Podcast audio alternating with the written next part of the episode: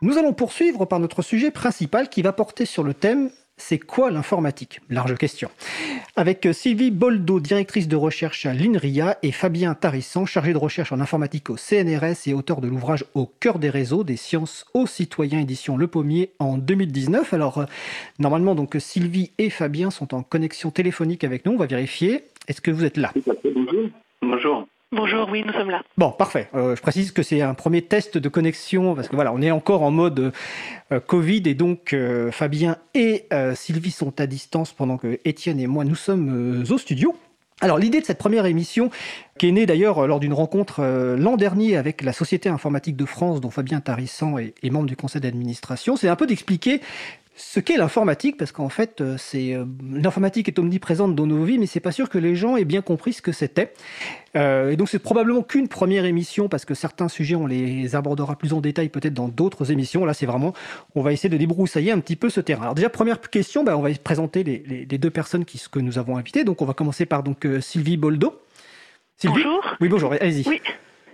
Donc je suis euh, chercheuse en informatique, donc à l'INRIA et l'Université Paris-Saclay, et euh, ma recherche porte sur euh, la confiance dans les ordinateurs et les calculs sur ordinateur. Alors c'est un des sujets qu'on va aborder justement, cette fameuse notion de, de confiance. Fabien Tarissan moi, je suis également chercheur, euh, mais au CNRS, euh, en informatique également. Je, mon domaine d'expertise, c'est plutôt les réseaux, moi. Euh, puis j'ai aussi une casquette d'enseignant, parce que je suis professeur attaché à l'École normale supérieure de, Paris-Saclay. Et vous l'avez dit, j'ai également une, casquette en, termes de, médiation, de diffusion des connaissances auprès du, du, plus grand nombre, du grand public, pour faire simple. Et je suis, pour la Société informatique de France, vice-président en charge de la médiation scientifique. D'accord. Alors, on va euh, commencer par une question qui est peut-être un peu compliquée, mais on va essayer de, de rentrer un petit peu là-dedans. C'est ben, en fait la définition de l'informatique. Si on vous pose la question, euh, je ne sais pas, euh, quand on vous rencontre la première fois et que vous expliquez que vous faites de l'informatique, comment vous définissez l'informatique? Quels sont les, les, grands concepts de l'informatique? Et après, on va essayer un petit peu de, de les détailler. Sylvie Boldo. Alors, pour moi, il y a quatre concepts importants en informatique qui sont l'information, l'algorithme, le programme et la machine. Donc, euh, je ne sais pas si vous voulez que je détaille les quatre ou si ah. Fabien veut le faire. Vous, allez pouvoir les détailler tous les deux. Donc, vous, vous partez sur les quatre grands concepts. De votre côté, Fabien Tarissan, est-ce que vous partez sur ces mêmes quatre concepts ou vous donnez une définition un peu, plus, un peu différente? Non, non, en général, je, commence par, dire, il y, a, une, formule, euh, une définition qui est assez euh, communément admise dans, dans, notre communauté, qui est de dire que l'informatique, c'est une science, et que c'est une science du traitement automatisé de l'information. Et donc ça, j'aime bien cette formule parce qu'elle renvoie notamment d'abord à la démarche scientifique qui est derrière l'informatique. L'informatique, c'est une discipline scientifique, mais aussi à l'aspect technique, au traitement automatisé qui renvoie, lui, plutôt à l'ordinateur. Et effectivement, ensuite, on peut se, demander euh, que recouvre, en termes de champ disciplinaire, la notion de science du traitement automatisé de l'information. Et là, je suis tout à fait d'accord avec, euh, avec Sylvie. Euh, il faut travailler les quatre concepts qu'elle vient d'énoncer, et qui sont d'ailleurs la, manière que l'on a de présenter l'informatique au lycée, dans les programmes d'enseignement euh, scolaire. Donc ça, ce sont effectivement quatre concepts qui traversent tous les champs euh, de la discipline informatique. D'accord. Alors on, va les aborder. On reviendra tout à l'heure sur, sur la formation parce que euh, en, terminale, enfin au, collège, lycée et puis la formation des enseignants.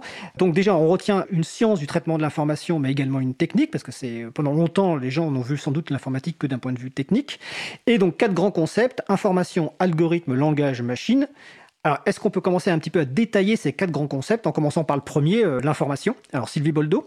Alors l'information, euh, il y en a partout autour de nous, donc ça va effectivement euh, des, serveurs de données, de vos mails, à, à, des choses très très simples.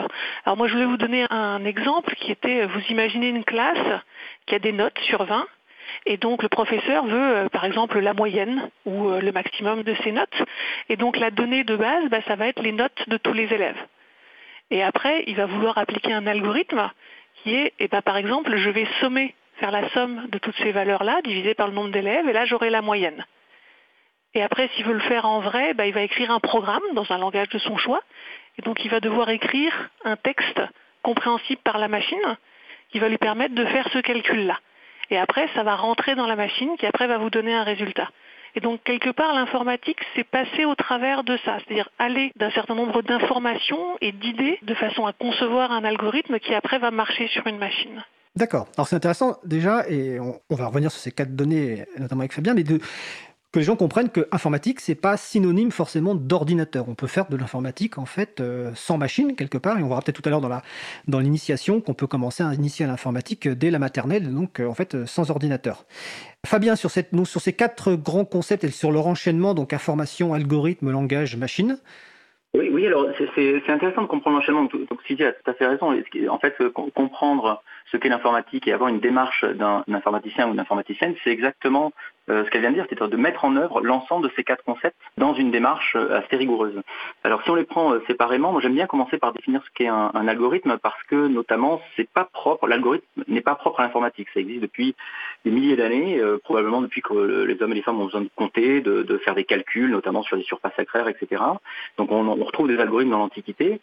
alors qu'est-ce que c'est qu'un algorithme? Bah, C'est une séquence d'instructions qui est censée être simple, élémentaire, qui est censé être non ambigu, donc dont l'interprétation ne dépend pas de la personne qui reçoit cette séquence d'instructions, et surtout qui, résolve, résout un, problème donné. Moi, l'exemple que j'aime bien prendre, notamment devant un public très jeune, c'est l'exemple de la recette de la cuisine. Recette de cuisine, si vous voulez faire un gâteau au chocolat, bah, vous suivez une recette, vous prenez tant d'œufs, euh, tant de proportions de beurre, de farine, vous euh, chauffez votre four à telle température, et euh, normalement, invariablement, vous allez à la fin obtenir un gâteau au chocolat. Et ce que j'aime bien dans cet exemple, c'est qu'on peut très vite sentir qu'on n'a pas besoin de comprendre pourquoi ça marche, on n'a pas besoin de comprendre l'alchimie qui s'opère entre les ingrédients. À la fin, invariablement, on obtient un gâteau au chocolat. Et c'est ça qui est un petit peu au cœur d'un algorithme. Si on suit la procédure qui est exprimée par cette séquence d'instructions dans un algorithme, alors on obtient la résolution du problème auquel s'attaque l'algorithme. Alors après, si on veut enchaîner et comprendre la, dynamique avec les autres euh, facettes, là, l'exemple de la recette, c'est un petit peu, euh, on sent bien qu'on n'est pas dans, l'algorithme informatique, d'accord?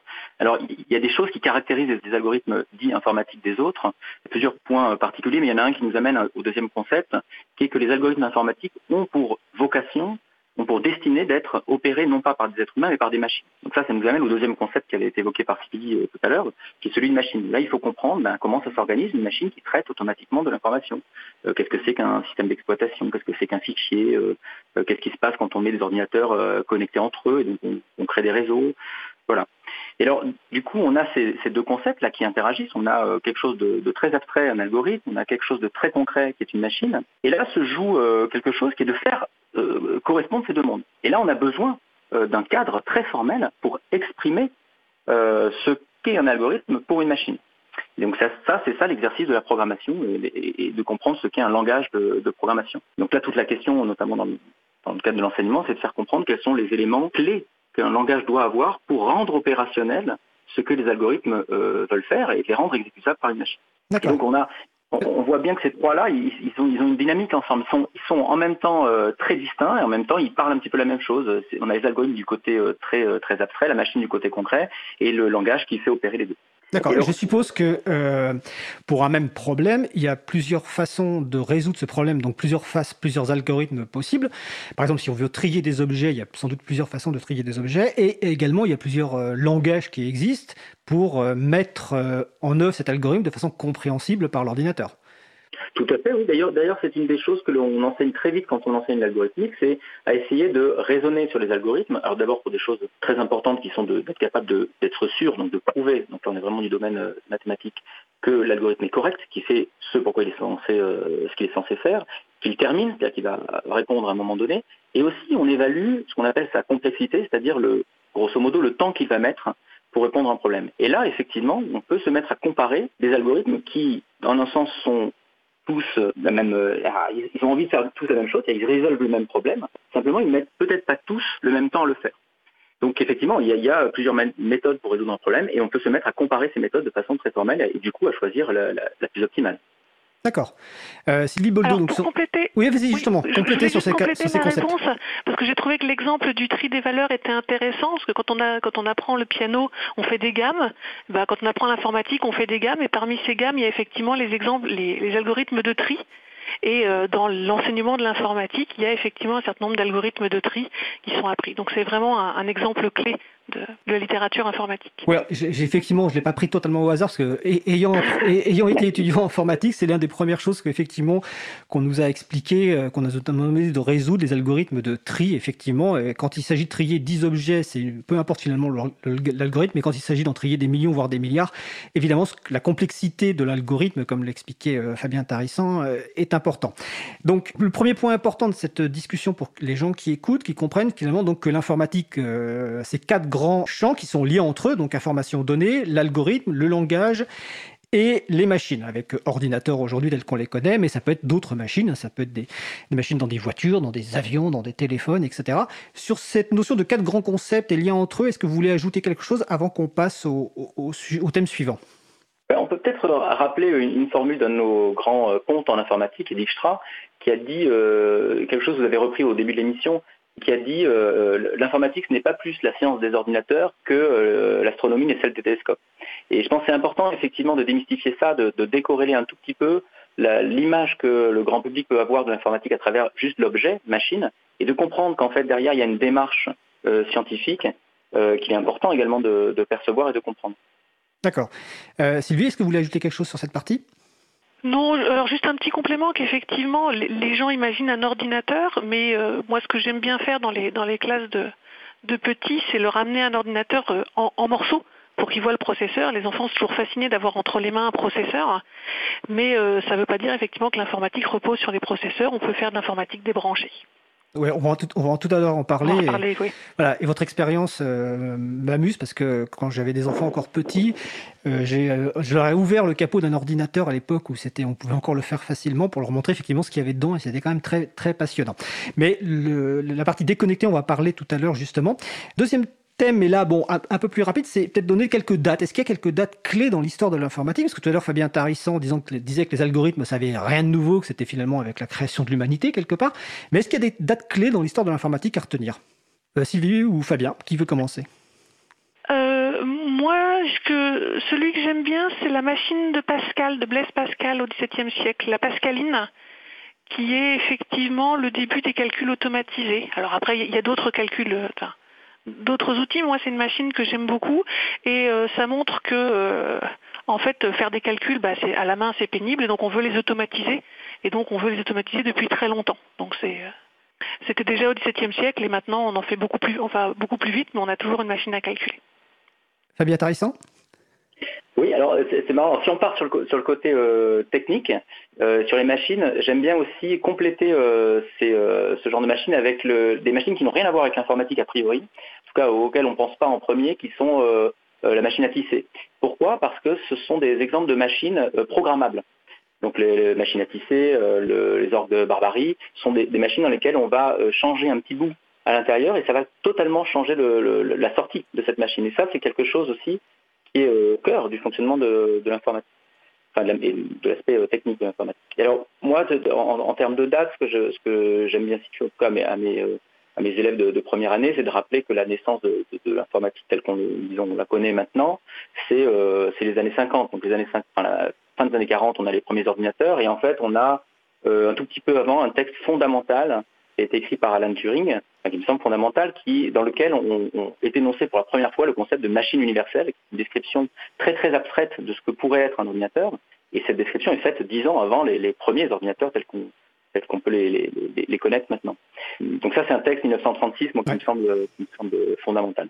D'accord. Alors après, il y a d'autres dates. Hein, mais... Oui, il y a plein d'autres dates. Mais c'était voilà, pour vous demander effectivement euh, quelques dates. Euh, je crois qu'il y a aussi les, les premiers enseignements universitaires, c'est dans les années 70, euh, c'est-à-dire il y a une cinquantaine d'années en gros. Voilà, mais c'était un petit peu pour calculer quelques dates. Et après, on renvoie les, les, personnes évidemment aux pages Wikipédia et puis aussi aux références qu'on mettra sur le, le site de l'April. Mais c'est important de noter que finalement, l'informatique, c'est pas quelque chose de récent. c'est quelque chose qui existe depuis très très longtemps. Alors, on va aborder un, deuxième, troisième sujet, qui est notamment bah, le, cœur du travail notamment de, Sylvie Boldo, c'est la confiance dans l'ordinateur. Parce qu'en fait, on a l'impression, euh, euh, souvent, euh, il y a deux choses qu'on voit souvent chez les gens, c'est que soit ils pensent que l'ordinateur est absolument parfait et ne peut faire jamais d'erreur, Et deuxième chose qu'on voit souvent, euh, notamment avec l'informatique propriétaire, c'est que quand il y a des, quand même des erreurs ou des bugs, c'est forcément euh, de la faute de la personne et pas de l'ordinateur. Parce que voilà, l'ordinateur étant parfait. Et tout à l'heure, Fabien Tarissan a aussi parlé, je crois, de, vérification de, ou une méthode formelle, je ne sais plus, donc qui fait partie de la partie de la confiance. Donc là, Sylvie Boldo, euh, si vous, je vous propose de commencer là-dessus, justement, parce que c'est votre cœur de recherche sur la confiance dans l'ordinateur. Est-ce que l'ordinateur est un outil magique et parfait? Et est-ce qu'il a des limites? Alors, quelque part, pour l'utilisateur, c'est quand même un outil un peu magique parce que ça permet d'accéder à des informations qui sont éloignées très rapidement, très vite. Donc, quelque part, les gens ont perçu effectivement le téléphone ou l'ordinateur comme des outils magiques.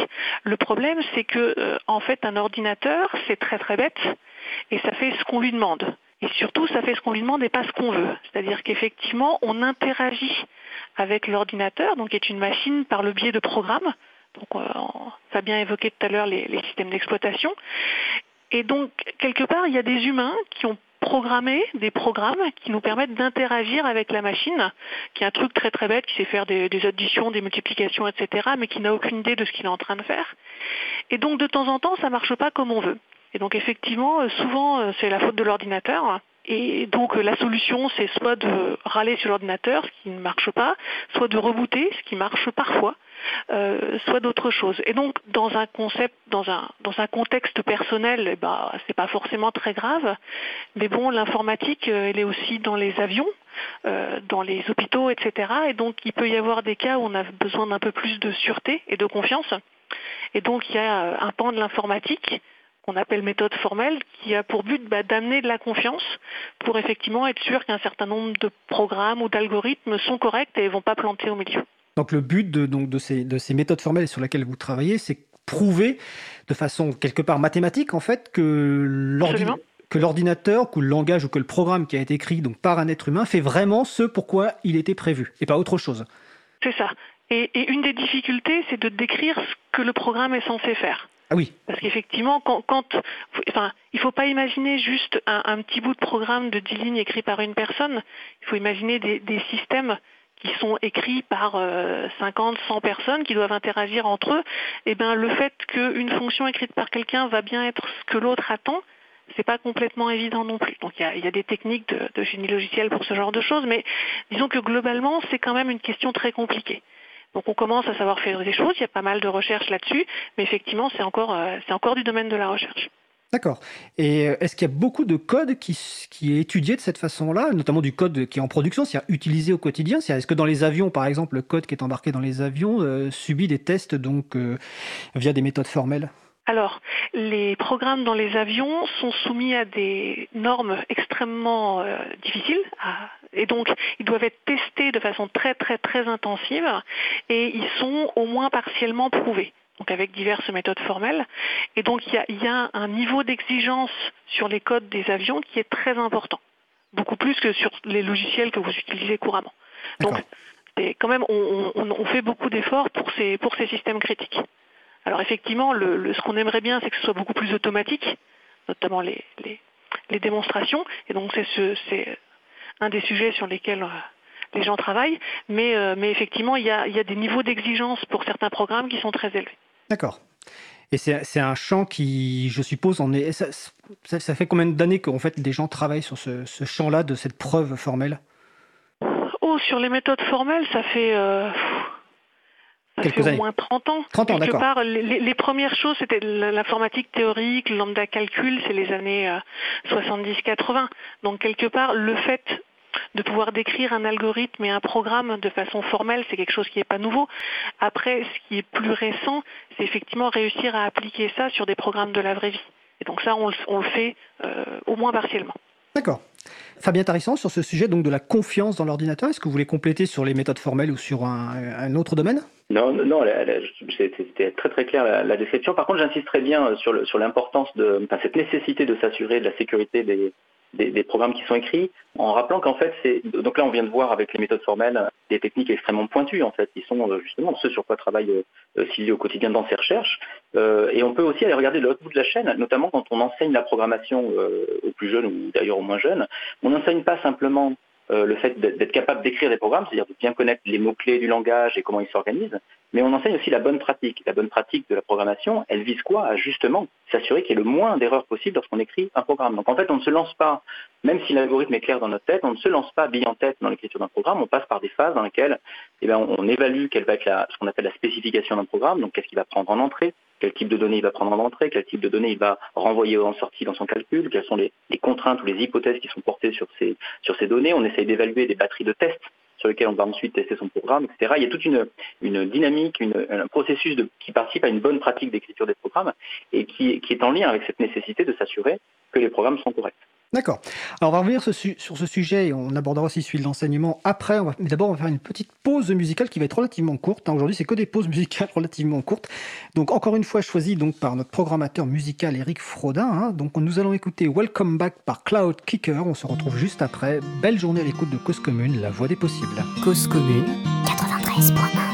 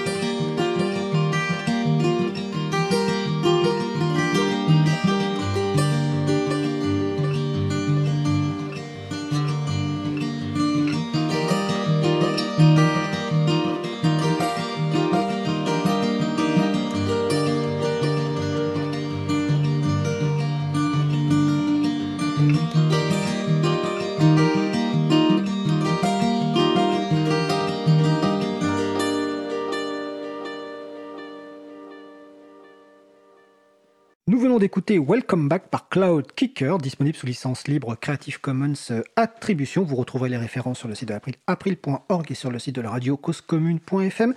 Vous écoutez toujours l'émission Libre à vous sur Radio Cause Commune, la voix des possibles, 93.1 et en DAB+, en Ile-de-France et partout dans le monde sur le site causecommune.fm.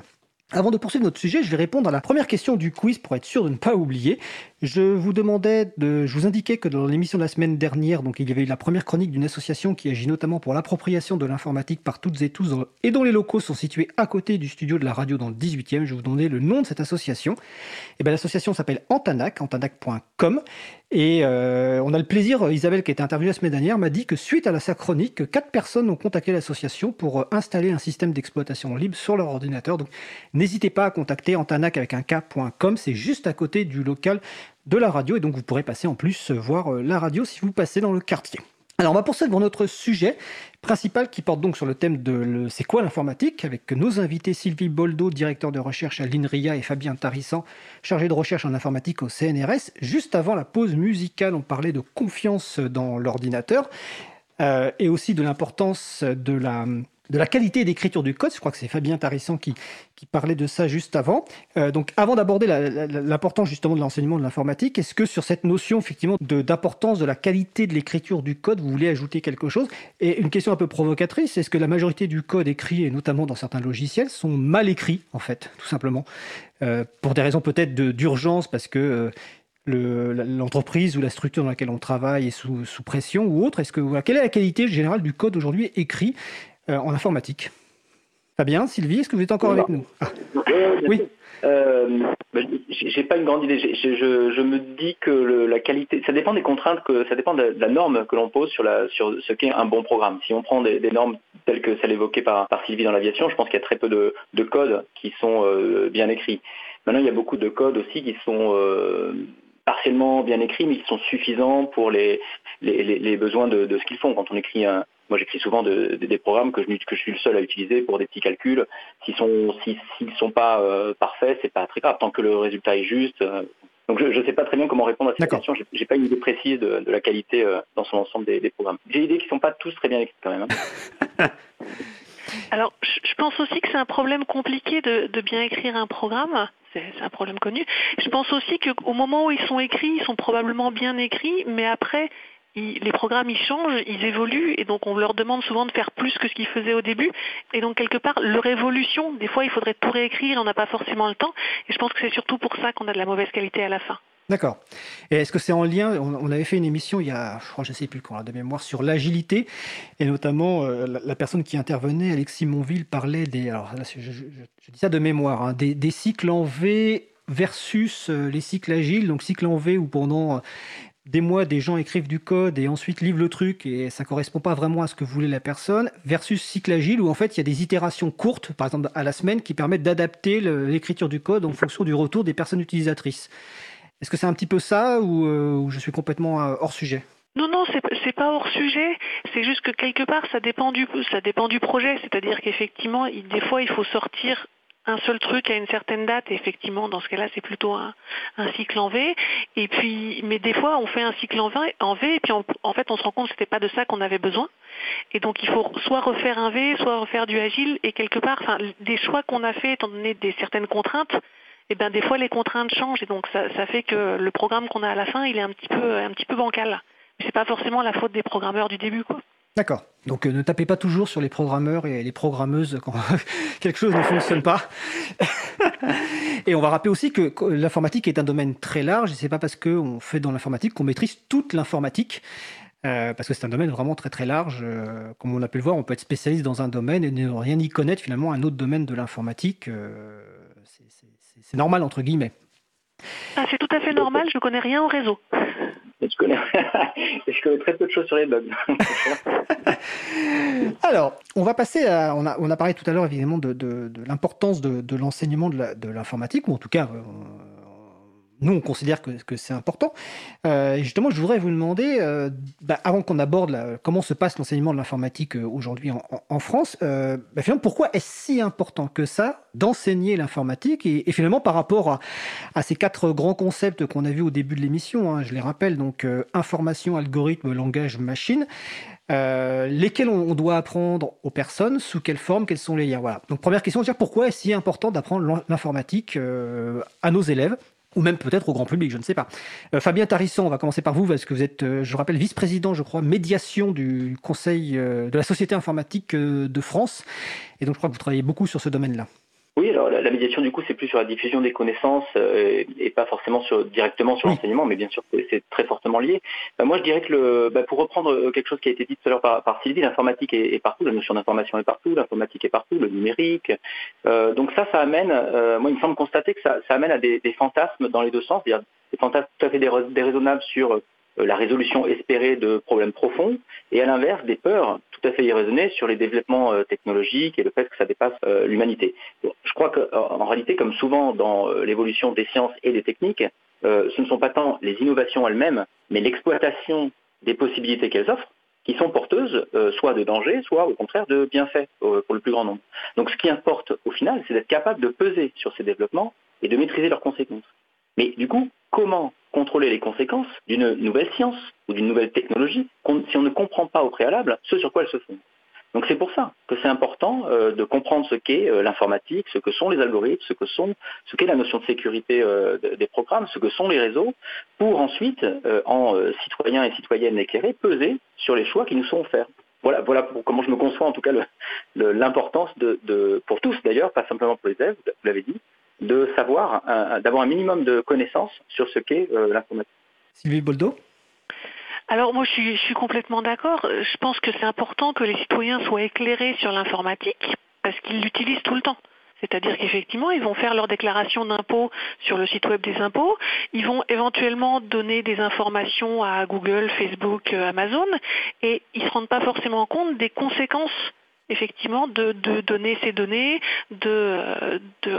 d'utiliser des programmes, et quelque part parce qu'on ne leur a pas expliqué. On ne leur a pas expliqué ce que Google pouvait faire avec leurs données. Et donc, on ne peut pas espérer que les gens aient un avis éclairé si on ne leur explique pas. Et ça, effectivement, pour moi, c'est important et à tout âge. Donc, on commence par les jeunes parce qu'ils euh, vont grandir, mais euh, quelque part, ça mériterait d'être plus large. D'accord. Et alors ça me fait penser à une question que m'a que m'avait envoyé Marie-Odile, donc qui s'occupe des transcriptions chez nous en préparant l'émission, et qui, me disait, alors je retrouve la question, si on dit que l'informatique est partout, pourquoi est-elle si mal comprise par les responsables euh, politiques? Donc est-ce que c'est un problème de justement de formation, de génération quelque part? Peut-être Peut-être que les, les, responsables politiques, bon, majoritairement sont d'une génération euh, qui n'a peut-être pas appris l'informatique. Voilà, est-ce que et est-ce que vous, vous partagez ce point de vue? D'ailleurs, peut-être que vous ne partagez pas sur le fait que l'informatique est mal comprise par les responsables politiques actuels. Ah si, je, je, je partage, je partage ce point de vue. Je, pense que les, décideurs euh, publics au sens large, pas que les, hommes et femmes politiques, moi je le vois aussi dans le, dans le domaine de la magistrature, où les algorithmes arrivent aussi euh, aux tribunaux, soit pour euh, épauler euh, les juges, soit au contraire parce que ça devient des sujets de droit. De, il faut trancher d'un point de vue juridique sur des, des questions qui touchent à l'informatique, et, euh, et les, les, gens sont mal préparés parce qu'effectivement, en partie, la, la, raison vient du fait qu'ils sont d'une génération où euh, il n'y a pas eu de formation à l'informatique, donc il n'y a pas de connaissance du tout sur ce qu'est euh, un algorithme ou ce qu'est l'informatique. Oui, je suis assez d'accord avec ce constat. D'accord. Et Sylvie Boldo, de votre côté? Oui, tout à fait. On ne les a pas formés, on ne peut pas espérer qu'ils sachent. D'accord. Alors justement, parlons donc de l'enseignement de, de, l'informatique. À partir de quelle classe d'âge on va, parler des, élèves dans un premier temps, et si on a le temps, on parlera peut-être après des, adultes. Hein. À partir de quelle classe d'âge on peut commencer à enseigner l'informatique et, sous quelle forme, euh, notamment? Est-ce que dès le départ, on va parler de, de données, d'algorithmes, de langage, de machines? Comment, comment on commence? À quel âge Qu'est-ce qu'on fait en fonction des différentes classes d'âge? Donc, par exemple, concrètement, est-ce qu'en maternelle, on peut euh, initier à l'informatique et est-ce qu'il faut initier à l'informatique dès la maternelle?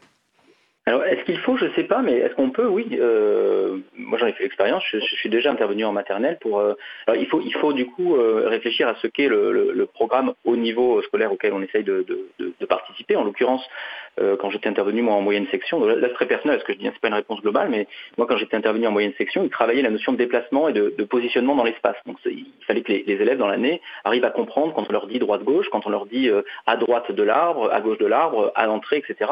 Et donc, on avait travaillé euh, euh, sur un petit problème euh, de, de, déplacer des personnages sur une grille, parce que ça, ça participait d'un conte qui était travaillé à ce moment-là. Et du coup, on avait discuté, donc j'étais intervenu pour discuter avec les élèves de comment est-ce qu'on pourrait expliquer à un petit personnage qui doit se rendre à un endroit sur une carte comment se déplacer. Donc on avait discuté langage. On avait ensemble essayé de mettre au point des, mots-clés qui permettraient à quelqu'un, les, élèves, de, décrire le déplacement que le personnage devait opérer sur une grille. Et ensuite, on avait mis en œuvre ce langage qu'ils avaient donc proposé eux-mêmes. Je savais bien sûr, on avait encadré ça, bien sûr. Euh, et ensuite, ils écrivaient des tout petits programmes à base de flèches, à base de déplacement. Et c'était euh, des algorithmes, c'était leur premier euh, programme. Alors bien sûr, on ne mettait pas ces mots là-dessus. Oui. On ne parle pas de programme, on ne parle pas de langage, on ne parle pas d'algorithme et de complexité, bien évidemment. Mais on fait le plus important, c'est-à-dire qu'on travaille les concepts, on, on, on forge de l'intuition pour que lorsque plus tard dans leur scolarité ils tombent sur la notion d'algorithme, euh, la notion de terminaison, la notion de, de programme, et eh bien en fait ça, ça, fasse écho à des choses qu'ils ont déjà travaillées euh, plus jeunes. Est-ce que ce, que ce que vous décrivez, est-ce que c'est un peu en rapport à ce qu'on ce qu'on faisait il y a longtemps, la, la enfin, ça, ça, existe toujours, la, la, tortue du langage logo? Oui, alors sauf que là, on ne le faisait pas avec une machine. Le, le, le, problème que je vois, moi, dans l'apprentissage avec exclusivement un ordinateur, c'est que c'est un médium qui met une barrière entre les concepts dont on parlait tout à l'heure et, et, leur apprentissage. Il faut avant, si on passe par l'ordinateur pour enseigner ces concepts, alors il faut au préalable appréhender l'outil informatique. Il faut être capable d'écrire sur un clavier, faut être capable d'être agile avec ses doigts, faut être capable de, de lire euh, les messages d'erreur sur l'ordinateur. Et donc il y a tout un, il y a tout un, un, écart qui se fait entre les concepts eux-mêmes et, et l'apprentissage. Lorsqu'on évacue l'ordinateur, et notamment euh, auprès des plus jeunes, ben, ça facilite beaucoup le fait de travailler les concepts. Donc nous, on travaillait ça avec des, du papier, euh, du crayon et, et des flèches. Hein. D'accord. Mais, mais, sinon, oui, ça correspond beaucoup à ce qu'on faisait avec la tortue logo, oui, bien sûr. D'accord. Et donc, dans l'enseignement actuel français, donc ça, on peut commencer dès la maternelle, mais dans les programmes officiels, on commence à partir de quand, en fait? Partir de quelle classe d'âge? On commence. Alors, l'informatique telle qu'on l'a décrite tout à l'heure, c'est-à-dire notamment l'enseignement des quatre concepts, on les retrouve très clairement en, première. C'est là qu'il y a la spécialité informatique, donc y a une spécialité sur laquelle les, élèves de première et donc de terminale dans, le prolongement peuvent passer le bac. Et c'est une spécialité au même titre que les mathématiques, la littérature, la philosophie, l'histoire géo, etc. Et là, c'est vraiment un enseignement, comme on l'a dit tout à l'heure. Euh, ensuite, c'est abordé euh, avant dans les programmes, donc notamment on retrouve de l'informatique, notamment l'algorithmique, dans les programmes de maths. ce qui est très bien, simplement, c'est de l'informatique pour les mathématiques.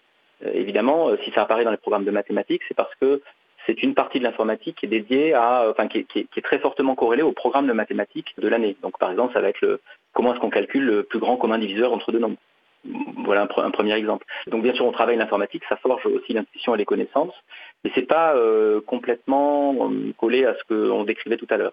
Ensuite, il y a aussi un cours qui est très important euh, depuis, qui est apparu en 2019 là, en même temps que la spécialité numérique et sciences informatiques de première et terminale. C'est le cours de seconde qui s'appelle Sciences numériques et technologies, et qui lui est un cours obligatoire pour tous les collégiens. Donc c'est une heure et demie par semaine pour, tous les, les lycéens pardon, de seconde qui ont un enseignement qui touche à l'informatique et, qui touche à la technologie. C'est un enseignement qui est, pensé sous forme de thèmes. Euh, ils abordent différents thèmes. Donc, qu'est-ce que c'est qu'Internet? Qu'est-ce que c'est que le web? Qu'est-ce que c'est que euh, la photo numérique? Alors, en fait, je les ai pas tous en tête là comme, mmh. ça. Et euh, donc, ils ont un apprentissage à la fois de la technologie qui est derrière, de, de la bonne pratique de ces objets-là, et aussi de quelques rudiments d'informatique au sens scientifique. D'accord, donc ça commence en dès la seconde finalement, première, terminale. Sylvie Bolde, sur cette partie enseignement, est-ce que vous voulez compléter avant que je pose une question sur la formation des enseignants?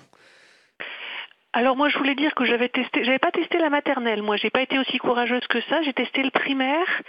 Et moi par contre c'était plutôt de l'algorithmique, mais pas, sur ordinateur aussi, mais avec des duplos, donc avec des, objets physiques qu'il faut déplacer. Et donc là les algorithmes c'est bah, comment je déplace un certain nombre de cases pour effectivement faire ce que je voulais. Et euh, ma pratique c'est que ça marche très très bien, c'est-à-dire qu'effectivement les enfants se prennent vraiment au jeu de trouver un algorithme, alors je dis pas forcément le gros mot algorithme, mais de, résoudre le problème et de trouver une méthode systématique.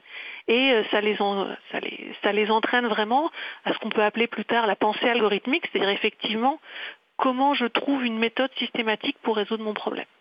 D'accord. Alors, par rapport à ces, cours, se pose la question de l'enseignement des, bah, plutôt de la formation des enseignants et des enseignantes, parce que historiquement, euh, je, crois que la plupart de ces cours étaient donnés par euh, des profs, notamment de mathématiques, etc. Depuis peu, il y a, un, si je ne me trompe pas, il y a un CAPES euh, informatique. Donc, est-ce qu'aujourd'hui, les, enseignants sont eux-mêmes et elles-mêmes formés pour donner des cours d'informatique en tant que science? Où est-ce qu'on est de cette formation? Fabien Tarissan alors euh, en partie, en partie, euh, en fait l'informatique a fait son introduction euh, dans les programmes il y, a, à peu près une dizaine d'années avec la spécialité informatique et sciences du numérique qui s'appelait ISN, qui a donc disparu depuis pour cette spécialité plus importante là qui s'appelle numérique et sciences informatiques. On a aujourd'hui, donc en 2019, si je me souviens bien, il y avait 30 000 élèves qui ont choisi la spécialité informatique en première. Euh, donc c'est quand même conséquent. Euh, ça demande à peu près, euh, je dis un petit peu la louche, hein, mais c'est l'ordre de grandeur, 2500, 2800 professeurs pour faire ça. Donc effectivement, la question se pose de qui va enseigner, qui peut être formé pour ça? Donc il y a eu plusieurs courants de, formation. Donc comme vous l'avez dit, des, enseignants qui sont en fait des enseignants d'une autre discipline, qui se sont formés, qui ont fait de la formation continue pour se, entre guillemets, se mettre à niveau, pour avoir l'ensemble des connaissances du programme pour enseigner ça. Aujourd'hui, entre cette formation ISN qui avait eu lieu il y a, il y a 10 ans et euh, la formation euh, là très récente à travers un, diplôme interuniversitaire pour préparer les enseignants à former. Il faut, se rendre compte que là, dans la spécialité, c'est 4 heures par semaine euh, en première, 6 heures par semaine en terminale. Donc c'est quand même très conséquent en termes de, connaissances à avoir et de recul à avoir pour le professeur pour qu'il soit à l'aise dans le, dans le fait de dispenser ces, connaissances-là. On en est aujourd'hui, à travers ces formations, ces, différentes habilitations, donc qui ont formé des, des enseignants d'une autre discipline, autour, je crois, de 1500. Je, dis à peu près, il faudrait, faudrait, euh, faudrait vérifier, j'aurais dû, j'aurais dû vérifier. Non, c'est pas grave, on, mettra les bons chiffres. Donc il manque quand même, euh, au bas mot, 1000, 1000 professeurs pour, pour ouvrir partout où on voudrait ouvrir ces classes-là, pour répondre à la demande. Donc là, effectivement, il y a un CAPES, mais alors le CAPES, donc, il est très bien, donc ça c'est une, formation longue, hein, c'est des, gens qui sont en licence, qui ont suivi une, formation universitaire en informatique et qui passent le concours du CAPES pour être professeur, qui est la voie habituelle en fait pour enseigner une discipline au lycée et au collège. Bon, le, CAPES, c'est 30 places. C'est 30 places par an, donc euh, on ne va pas aller très vite. 30 places euh, voilà, C'était 30 places cette année, il a, ouvert l'année dernière. Donc là, on a la, première, la toute première euh, promotion de, Capétiens et Capétiennes. 30 places dans le public, 7 places dans, le privé. C'est très peu hein, pour répondre à la, forte demande, au fort besoin d'enseignants. Donc bah oui, il va falloir muscler un petit peu notre corps d'enseignants. Il va falloir aussi regarder comment va s'opérer l'articulation entre les, nouveaux formés, donc les, capétiens et les capétiennes, et euh, ceux qui ont fait un effort considérable dans leur formation euh, ad hoc à travers les habilitations que j'évoquais avant. Il faut voir que c'est des, professeurs qui se sont formés en continu pendant qu'ils enseignaient. Donc ils avaient leur matière, ils enseignaient, ils avaient leur service dans la, semaine, et ils ont pris des semaines de vacances pour se former 8 heures par jour pendant des 5 semaines pour être prêts à enseigner cet enseignement à la rentrée. Donc il, faut, va falloir articuler ces, deux corps-là et pas que les, notamment les, nouveaux arrivants remplacent simplement tous ces gens-là qui ont fait un effort considérable pour démarrer ces enseignements de spécialité. Oui, je crois que d'ailleurs sur ce sujet-là, si je me souviens bien, euh, l'association EPI, donc euh, Enseignement pour l'informatique, ou Enseigner l'informatique, je ne sais plus exactement, a publié récemment un communiqué de presse justement pour s'inquiéter effectivement de, cette situation que vous évoquez. Euh. Non, mais je disais effectivement, c'est l'EPI qui, qui, a, alerté sur cette question. et du coup, on, essaie de, voir exactement qu'est-ce qui s'est passé, comment les décisions se prennent. En fait, il faut, juste avoir porter une attention sur la manière dont vont s'opérer les affectations dans les lycées il serait inacceptable que tous ces gens qui ont fait euh, euh, énormément d'efforts pour se former et pour enseigner se voient du jour au lendemain euh, sans enseignement d'informatique, simplement parce que maintenant il y a quelques capétiens qui, arrivent. Donc il faut, il y a de la place pour tout le monde, il y a une forte demande, il y a un fort besoin, il faut juste qu'on arrive à, prendre les bonnes décisions en termes d'affectation, en termes de, répartition des classes. Oui, je ne vais, pas vous demander si le ministre actuel peut prendre de ce genre de décision parce que je, je fais mon commentaire tout seul. Euh, alors le temps, avant, je, regarde l'heure parce que j'aurais aimé qu'on aborde un dernier sujet, euh, celui des réseaux notamment sur lequel vous travaillez Fabien. Mais euh, Sylvie, est-ce que vous voulez compléter ou ajouter quelque chose sur cette partie enseignement de, l'informatique, soit pour nos élèves, soit pour les adultes? Alors non, ce qu'a dit Fabien était très complet. Je voulais juste effectivement souligner aussi le travail très important des professeurs qui se sont formés à l'informatique parce qu'ils ont vraiment travaillé très très dur. Oui, tout à fait. C'est pour en connaître quelques-uns, euh, ils ont euh, travaillé sur leurs heures à côté, enfin ils se sont formés souvent en plus en utilisant des logiciels libres et des ressources libres. Donc ça c'est vraiment euh, important. Alors, on va aborder un dernier sujet. Alors, euh, il nous reste quelques minutes, hein, même pas une dizaine de minutes, mais un sujet qui est important, euh, mais sur lequel on reviendra sans doute aussi dans, d'autres cas de nos émissions. Souvent, d'ailleurs, quand on regarde, on discute avec des, ados, il y a une chose qui revient assez souvent, en fait, c'est que euh, ces personnes n'ont souvent pas compris la différence entre un navigateur et un moteur de recherche. Alors, je vais pas noter le nom du moteur de recherche, mais en l'occurrence, bon, bah, si, c'est souvent Google, mais il y, a, souvent une confusion entre les deux. C'est-à-dire que pour eux, le, le navigateur qu'ils utilisent, en fait, c'est un moteur de recherche uniquement. Donc il y a une mécompréhension en fait du fonctionnement euh, d'Internet, du web, euh, et encore plus sans doute des algorithmes derrière les, réseaux sociaux euh, que les personnes utilisent. Et ça c'est une de vos thématiques de Fabien Tarissan de recherche et de travail. Hein. D'ailleurs, vous avez écrit, je rappelle, un ouvrage qui s'appelle Au cœur des réseaux des sciences aux citoyens aux éditions Le Pommier en 2019.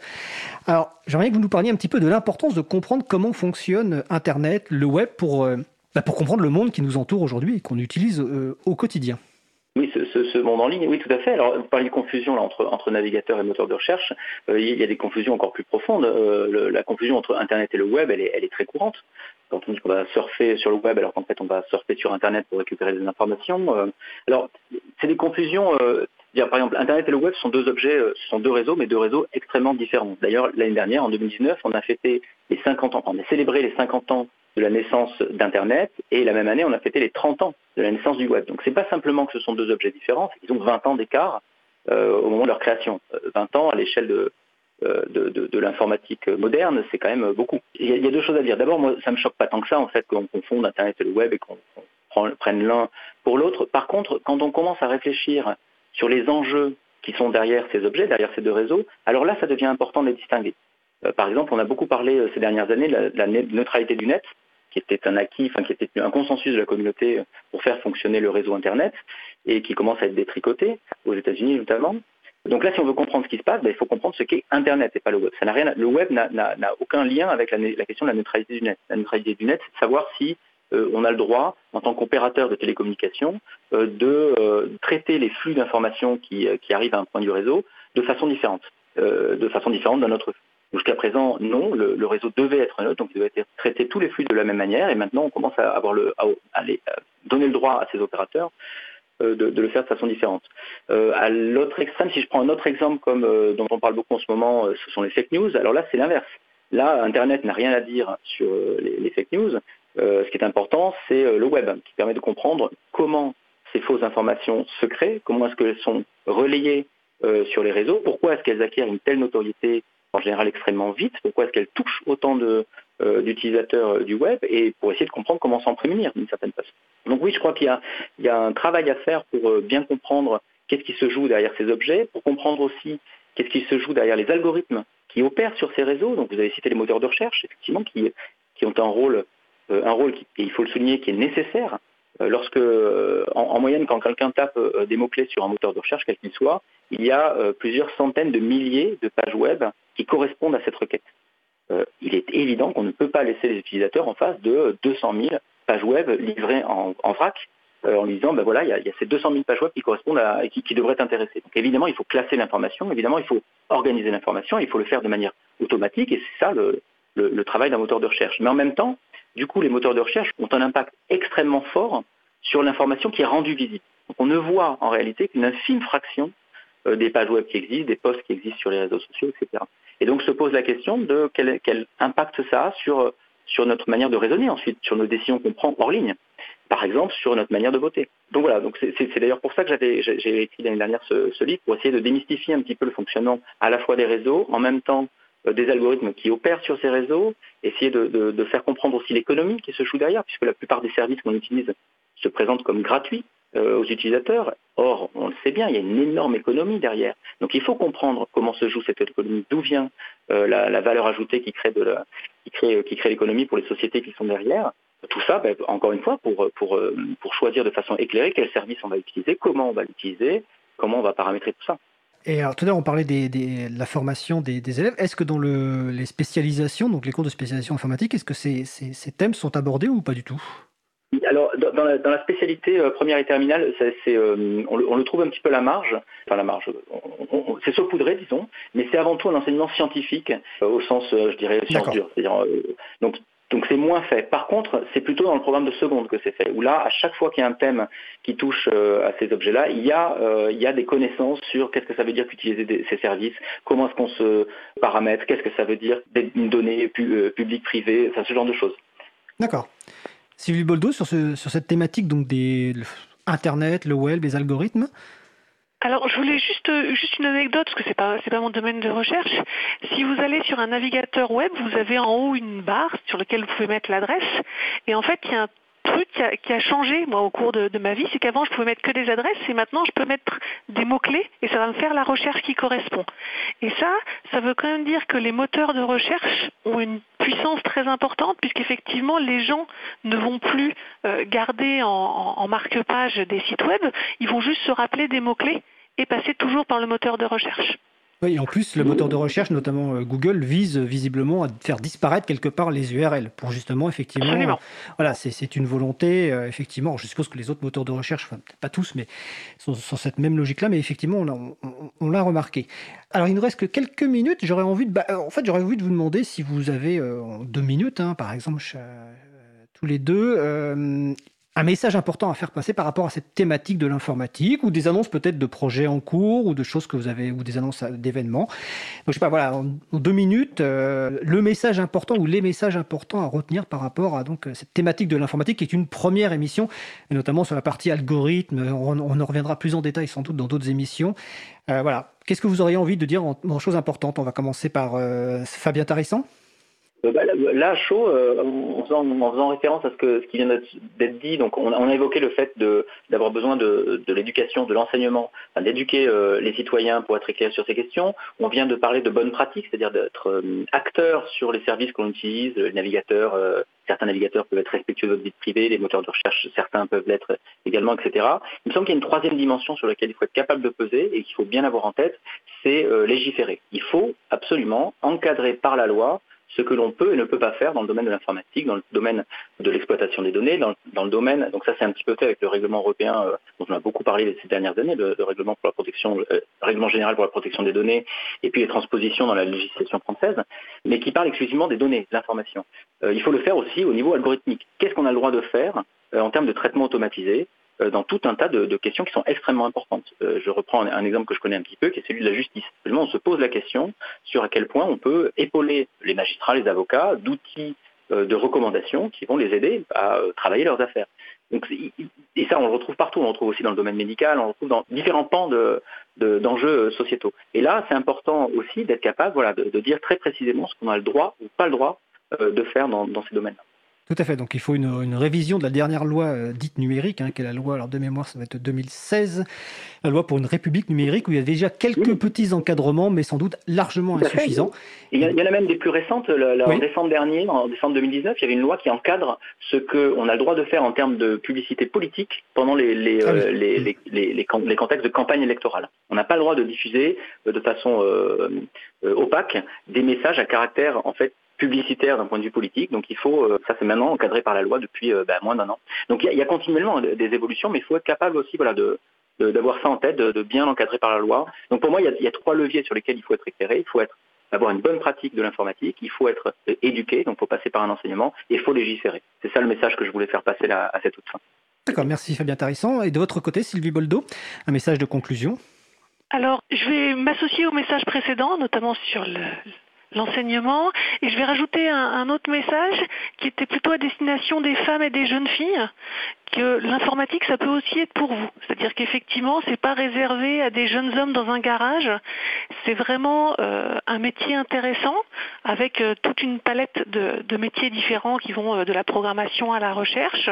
Et c'est des travaux qui peuvent être tout seuls, mais aussi en groupe, dans des, dans des groupes qui peuvent être très agréables.